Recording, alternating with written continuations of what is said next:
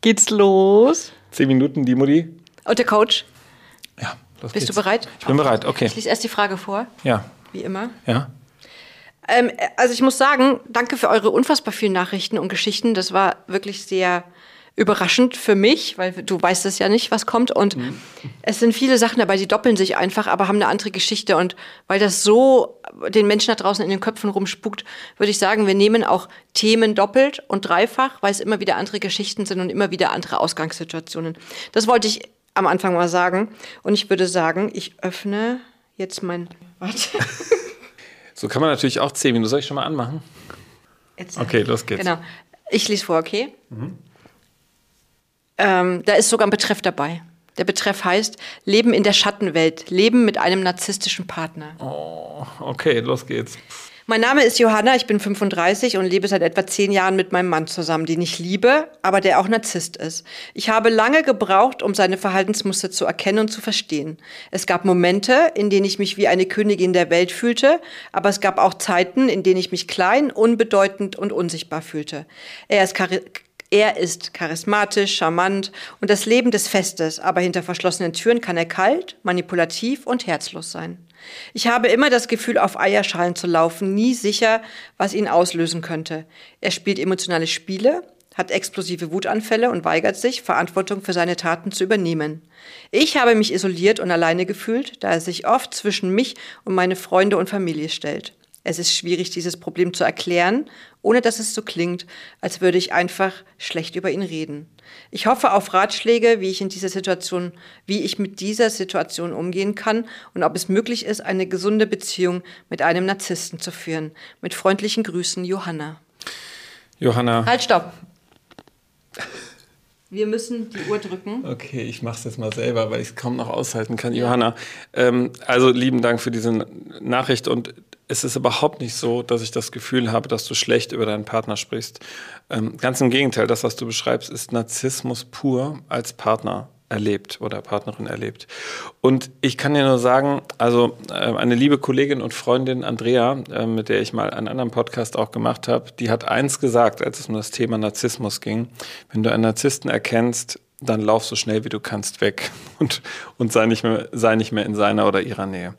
Und das beschreibt so ein bisschen, dass das, ich will jetzt nicht sagen den Lösungsansatz pur, aber es beschreibt die Schwierigkeit dieser Situation.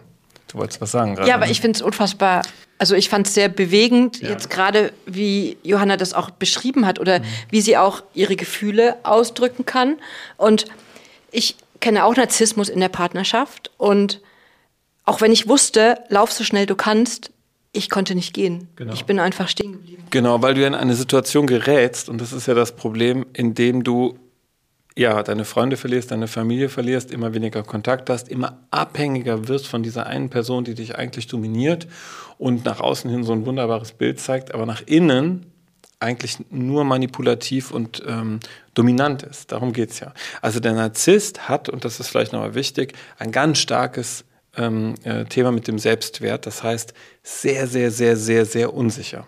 Und aus dieser Unsicherheit heraus entsteht halt diese narzisstische Störung. Ähm, und die dann dazu führt, wie kann ich mich sicher fühlen, indem ich andere Menschen klein mache, um mich dann größer zu fühlen. Also das klassische Thema Abwertung. Das heißt, ich muss alles kontrollieren. Ich muss alles abwerten, was um mich herum passiert. Ich muss versuchen, die absolute Kontrolle zu halten. Das heißt, ich lock dich an mit, du bist die tolle Königin und äh, guck mal, was, wie, wie, wie wunderbar es mit mir ist, was du mit mir erleben kannst. Und gleichzeitig kannst du es ohne mich aber nicht erleben. Das heißt, ich mache dich wahnsinnig abhängig und drücke dich aber immer wieder auf deinen Platz zurück, denn du hast nichts bei mir zu suchen als Narzisst. Und das ist ein ganz schreckliches Gefühl, weil wir, wir, wir werden so verwirrt. Weil man Ja, denkt, hä, äh, ich, aber Moment, der ist doch so lieb zu mir und trägt mich auf Händen, ne? Und gleichzeitig wertet Ist er das mich so ab. Zuckerbrot und Peitsche? Ja. Kann man das damit vergleichen? Das ist bei mir früher ist das oft gefallen, dieses Zuckerbrot und Peitsche. Und ich war auch mal mit einem Narzissten in einer Beziehung und da war körperliche Gewalt auch ein Thema.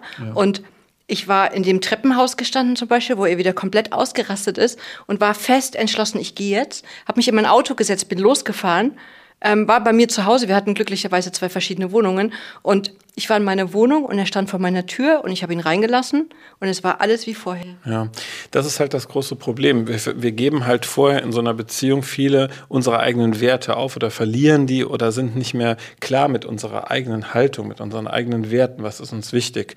Und es verschwindet immer stärker und diese Unsicherheit überträgt sich immer stärker auf uns. Es ist wahrscheinlich auch so gewesen, dass du dich immer oft schuld gefühlt hast, dass ja. du dachtest, ach ja, stimmt, das lag ja an mir, dass es so gekommen ist. Ich habe mich ja nicht richtig verhalten, ich habe mich vielleicht nicht richtig angezogen gezogen, ich habe das Falsche gesagt, ich habe nicht das Richtige gekocht und so weiter. Er hat das ja auch immer gesagt. Also genau. er, er, hat das ja noch bestätigt. Genau. Und das ist das Problem. Das heißt, ähm, am Anfang, das ist, beschreiben ganz viele in so einer Beziehung, am Anfang der Beziehung ist es alles normal, wie man das immer so kennt. Im Gegenteil, es ist sogar so wunderschön und man wird auf Händen getragen. Auf Händen getragen. Genau. Ja. Und auf einmal kippt das so stark und man kommt an so einen Moment, wo man denkt, irgendwas ist komisch. Aber man kann das noch nicht so ganz genau fassen, das Gefühl.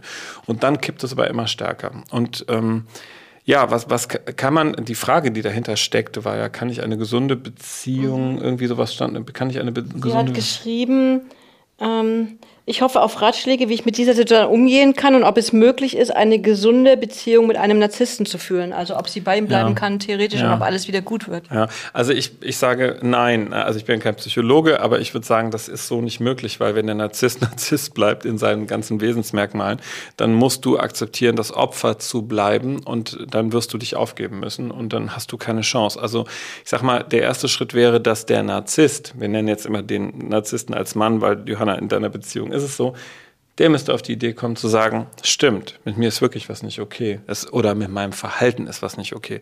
Weil dieser Mensch hat ja trotzdem ein Selbstwertthema, ähm, was ihn dazu gebracht hat, so zu werden. Aber wenn dieser Mensch sagen könnte, Jean, ich will das so nicht weitermachen, es tut mir leid. Ich merke selber, nicht so genau in den Momenten, was passiert.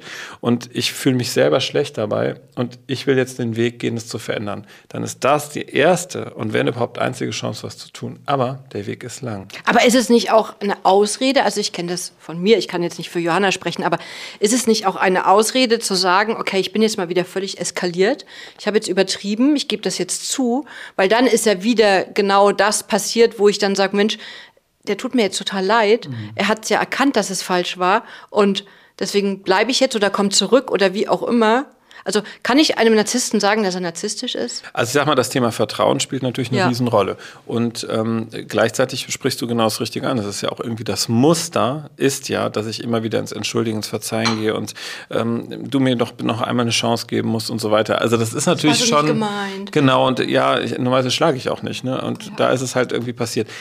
Also natürlich muss man sagen, es muss Grenzen geben. Und ich würde immer da sagen, wo es Gewalt gibt, und wir reden nicht von rein körperlicher Gewalt, sondern auch von strukturier, also struktureller Gewalt oder von, von äh, verbaler Gewalt. Also strukturell im Sinne von, ähm, ich sorge dafür, dass du bestimmte Dinge nicht mehr tun darfst, ja, verbiete das, äh, greife Zieh so dir nicht so einen ein. kurzen Rock an, komm um 10 nach Triff Hause. nicht deine Freundin ja. und so weiter. Telefonier nicht in meinem Beisein. Genau, verbale Gewalt, ne, ich werte dich ab, du Megaschlampe und ne, so, drohe dir möglicherweise.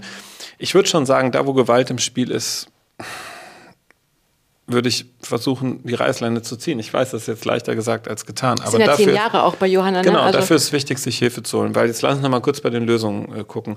Was brauchst du, Johanna? Du brauchst eigentlich wieder einen Kontakt, in dem du dich fühlst indem du dich nicht in Frage stellst, sondern indem du einen Menschen hast, die, das müssen gar keine Psychotherapeuten oder Ärztinnen, Ärzte sein, sondern indem du vielleicht mit Freunden erstmal reden kannst, was passiert hier eigentlich und Menschen dir dann tatsächlich auch sagen können, Johanna, das ist nicht richtig, das ist nicht normal, das musst du dir nicht gefallen lassen, du bist so nicht oder das ist nicht deine Schuld. Und das ist schon mal ein erster wichtiger Schritt, wieder in soziale Beziehungen zu gehen, die mich spiegeln, die mir ein Gefühl geben, die sagen, Jeanne, ich mache mir Sorgen um dich. Mhm. Äh, hallo, das akzeptiere ich nicht. Ich möchte dein Freund sein können und dir sagen, dass mein Platz ist da. Das heißt, du schaffst dir auch unter Umständen einen Zufluchtsort, weil der ja auch nicht ganz unwichtig ist, weil du hast eine Wohnung gehabt, ja. bist aber allein in der Wohnung angekommen, er steht wieder da, mhm. sofort ja, wieder ins sofort, emotionale Muster. Ne? Und das ist natürlich ne, wenn du jetzt in so einer Situation wärst und wärst bei mir vor der Tür, dann hättest du eben nicht nur den Schutzraum, sondern hättest mich auch da. Und wenn er klopfen oder klingeln würde, könnte ich sagen, nee, stopp. Mhm. Ich gehe jetzt kurz mal zur Tür, wenn ja. du das willst. Oder denk noch mal dran, ich hol dich noch mal in solche Momente zurück. Also insofern, schaff dir erstmal wieder soziale Beziehungen, schau, bau wieder Beziehungen auch zu alten Freunden auf und sei da auch ehrlich. Also warum ist mir das vielleicht nicht gelungen? Weil ich glaube, dass viele Menschen das sicherlich auch in geschwächter Form, abgeschwächter Form schon erlebt haben. Das finde ich total wichtig. Freunde ähm, wenden sich ja auch von einem ab, weil bei mir war es so, ich mache schnell, bei mir war es so, dass ich meine Freunde immer wieder mit eingebunden habe und habe gesagt, es ist wieder passiert und ich muss weg, kannst du mich mhm. abholen oder kannst du mhm. für mich da sein? Und einen Tag später hat meine Freundin mir geschrieben, ich habe dann irgendwann gar nicht mehr geantwortet, mhm. weil ich wieder dort war. Also meine Freundin war weg, war weg und er war wieder da. Ja, das ist natürlich auch ein Schamgefühl, ne, es wieder nicht geschafft zu haben. Also insofern würde ich sagen, auch das ist normal, es braucht seine Zeit. Wenn der Partner, dein Partner bereit ist zu akzeptieren, dass er erstmal an sich arbeiten muss, dann ist das toll. Trotz alledem, wenn es gut läuft, dauert es lange und wenn es schlecht läuft, dauert es noch länger und wenn es richtig schlecht läuft, läuft gelingt es halt auch nicht so richtig. Also man muss einfach sagen, ein Narzisst bewegt sich ja von sich aus nicht in Therapie, weil er in sich eigentlich denkt, ich bin ja nicht das Problem, du bist ja das Problem, nicht ich.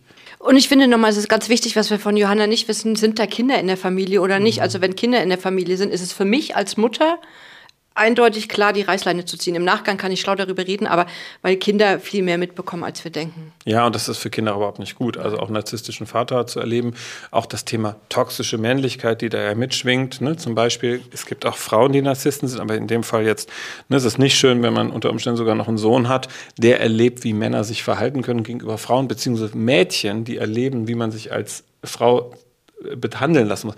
Also insofern, da stecken viele Facetten drin. Soziale Kontakte, selber Hilfe holen, unter Umständen auch psychologische Hilfe holen, ist das Allerwichtigste. Und Grenzen setzen. Also auch klar zu machen, das ist nicht mein Thema, das ist dein Thema. Also wenn du dieses Störgefühl hast, das auch zu benennen, ähm, das finde ich total wichtig, weil ich glaube, alles andere macht keinen Sinn. Du musst für Klarheit leider, so schwer das ist, in der Situation sorgen. Und da, das, was du sagst, ist total richtig. Wenn Kinder drin sind, bitte zieh die Reißleine. Ähm, es gibt immer eine Lösung. Wir leben ja trotzdem in einem Staat, auch wenn wir oft schimpfen und das viele tun in dem wir auch aufgefangen werden. Und ich finde es auch wichtig, dass man sich vielleicht auch jemanden dann, wie du schon gesagt hast, mitnimmt in dieses Gespräch, mhm. wo man sagt, wenn ich mich das selber nicht traue oder Angst vor körperlicher Gewalt einfach auch habe, Total. dann jemanden mitnehmen oder auch an Orten einfach sprechen, die öffentlich sind, wo ich Leute in meinem Umfeld habe, die, ja. mich, die mir helfen können oder wo ich weg oder raus kann aus der Situation. Genau, und äh, ich meine, da wo Gewalt ist, muss man auch tatsächlich über eine Anzeige nachdenken. Ja. Also auch das würde ich nicht ähm, ausschließen. Also ich würde sagen, Johanna, hol dir Hilfe. Das ist ganz wichtig. Also hol dir einen Rat, such dir ein Beratungstelefon. Es gibt mit Sicherheit auch Selbsthilfegruppen von ne, Angehöriger narzisstischer ähm, ähm, Menschen und so. Es gibt was, bin ich mir ganz, ganz sicher. Und ansonsten gibt es auch das Sorgentelefon. Das finde ich an der Stelle nochmal ganz wichtig. Ne? Das, das, die Seelsorgen auch da kannst du anrufen in einer ruhigen Minute, wenn du für dich bist und die können dir auch mit Sicherheit Kontakte nennen. Also wir blenden das jetzt hier unten einfach nochmal ein oder schreiben ja. es auch in die Beschreibung. Ja. Ich finde es unfassbar stark und mutig von dir, dass du uns das geschrieben hast und vor allem, wie du es geschrieben hast, das hat mich ja. sehr berührt. Ja, und denk dran, du bist okay. Ja. Es ist nicht dein Thema. Danke. Vergesst nicht, diesen Kanal zu abonnieren, dass ihr keine Folge verpasst. Schickt uns weiter eure Folgen. Wir freuen uns sehr darüber immer wieder. Also ich und wenn du es dann hörst, dann du auch. Ja, genau. Und äh, ja, abonnieren und gerne teilen und weitersagen. Und äh, ich freue mich auch auf die Geschichten. Und es ja. berührt, ne? Ja. Ich merke auch, das Thema nimmt mich sehr mit. Mhm. Danke. Tschüss. Tschüss.